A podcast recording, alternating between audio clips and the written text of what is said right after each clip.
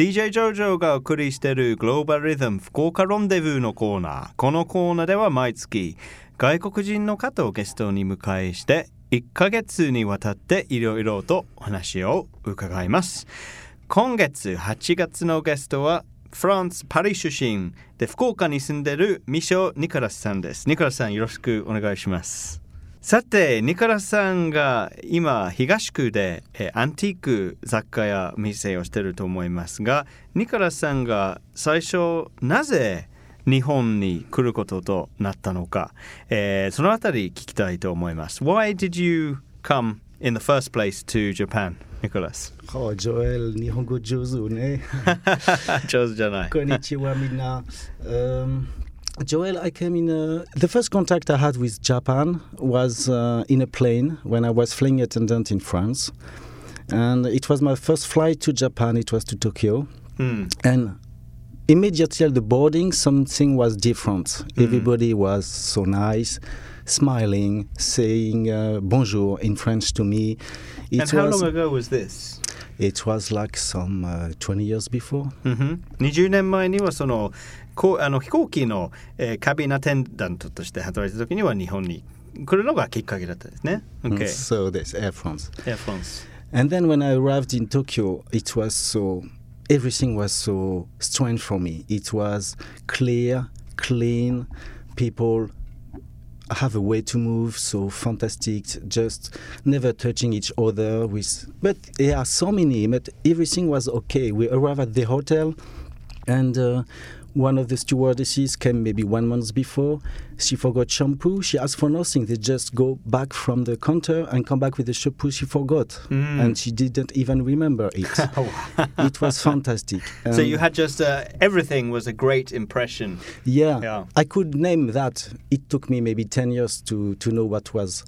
It was a collective way of living. うん。This is a Japanese culture. People live together fantastically. Mhm. It's a real civilization. その飛行機がパリから東京に着陸した時に、えーもう最初から好印象でもう清潔で人が明るい、えーみんなまあやっぱり優しい、えー受け入れてくれてそそして接客ホテルの接客のサービスが素晴らしいと最初から印象が良かったっていうことですね。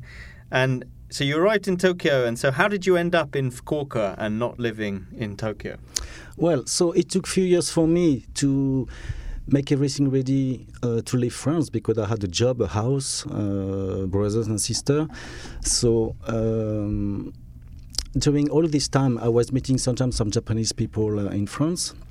And I Mm. met a Japanese girl just a few days before to come in uh, in Japan. She Mm. told me uh, her mother has a Minshuku, うん。in Fukuoka, and uh, she told me it may be a better idea for me to arrive in Japan in Fukuoka as a big city, but not so big as uh, Tokyo or Osaka because so many guys in there. うん。 And うん。 if I want to make my life in Japan, I have to start a job, and I could I can cook, I can Yes. uh, be a French teacher or English teacher, but only that. But you knew from that first visit to Tokyo that you wanted to live in Japan. Exact. Yeah. Exact. で It- 一度フランスに帰ってその日本に住む生活するための準備をしてまああのそれでたまたまパリにフランスのあの女の人の友達がいてまあ 東京も大阪も外国の人が多いて大都市だからもうちょっと福岡のような、えーところがいいんじゃないかとで.その方のお母さんもその福岡で民宿をやってるからそこがいいんじゃないかとうんいう提案を受けて福岡に来たんですね。そうですね。Okay.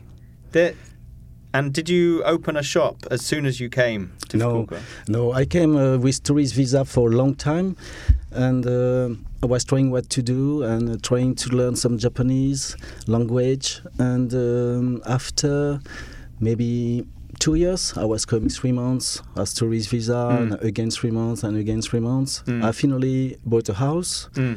made a company And then start a restaurant with my uh, Japanese girlfriend. Mm. Oh, so you had a restaurant? in Yeah, we Fukuoka. start with a restaurant, but Mm. it was in Kasumigaoka. Mm. It's not the best place for restaurant. Mhm, Uh, it's uh, mhm. people don't go out oftenly there. It's a They- residential. yeah, kind of- exactly. yeah. They go to Tenjin, and Mm. uh, to afford a place in Tenjin is so expensive. What so, was what was the restaurant called?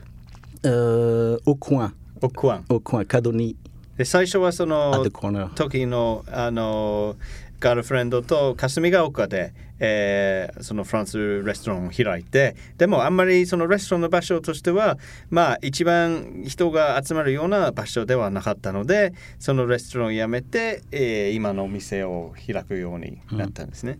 And I, I mean, I studying Japanese, a lot of people give up after a couple of, of, of months because they just they look at it and they think, "I'm never going to learn this. This is impossible."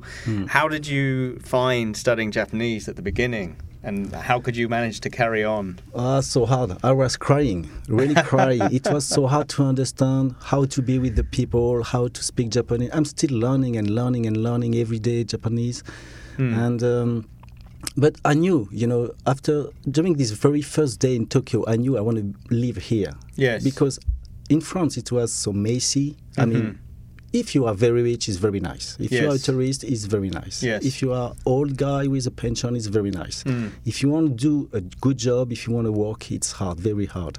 Mm. And I was dreaming about a better country, a better way to do, how to, how not to fight each other, etc., etc. I was dreaming about a world. And when I came in Japan, Less stressful. it- yes, yes, And when I arrived in Japan, it was exactly what I was dreaming about. うんまあ、その当時はフランスに住んで生活にちょっと不満を持っててストレスが多かったりとかまあ あの周りの人があんまりお互いをあの考えてないんじゃないかと。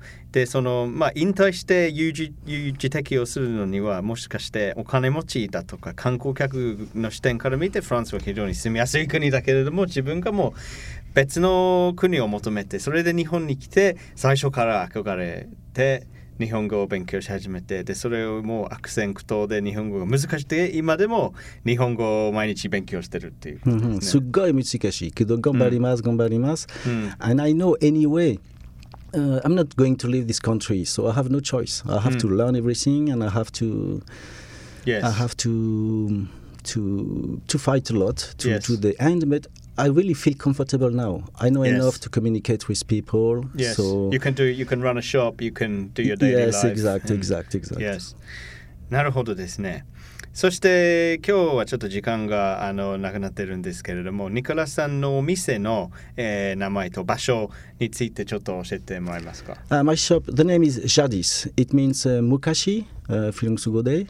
うん。えーお店は霞ヶ丘にです。uh, 貸しといくない。Um, けど、uh, 霞ヶ丘は駅といえば、えっ、と、九三大前駅うん、ですね。そうです。うんけど、時々だけ、uh, 開けますので、90%インターネットで売ります。だから、一番いい行きたいですから、多分、uh, Google で、uh, かけてください。J-A-D-I-S、then 福岡、Fukuoka, mm. a uh, Nihongo Mm. And you will see the shop when it's open, when it's closed, or mm. you can contact and you can see the.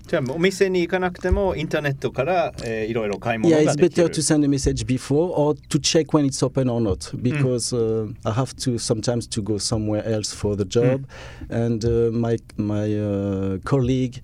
Uh, sometimes can come, sometimes cannot come. So Yes. we say when it's open, and, and uh, then you check before, and it's or you can mail us, and then uh, if you say you want to come this day, this time, then we open. わかりました。じゃあフランスの本物のアンティーク雑貨ならば、えー、霞ヶ丘のジャディス、えー昔という意味ですけども、ニコラスさんの店があるので、ぜひインターネットでジャディス、JADIS 福岡を検索して、えーっと、検討してみてください。ではまた、ニコラスさんは来週またインタビュー続きますので、あの、あの聞き逃しなく、えー、ラブ FM で福岡ロンデブー、えーでまたお会いしましょう。ニコラス、thanks for coming on the show. お疲れ様です。Love FM Podcast. ラブ f m のホームページではポッドキャストを配信中スマートフォンやオーディオプレイヤーを使えばいつでもどこでもラブ f m が楽しめますラブ FM.co.jp にアクセスしてくださいね Love FM Podcast.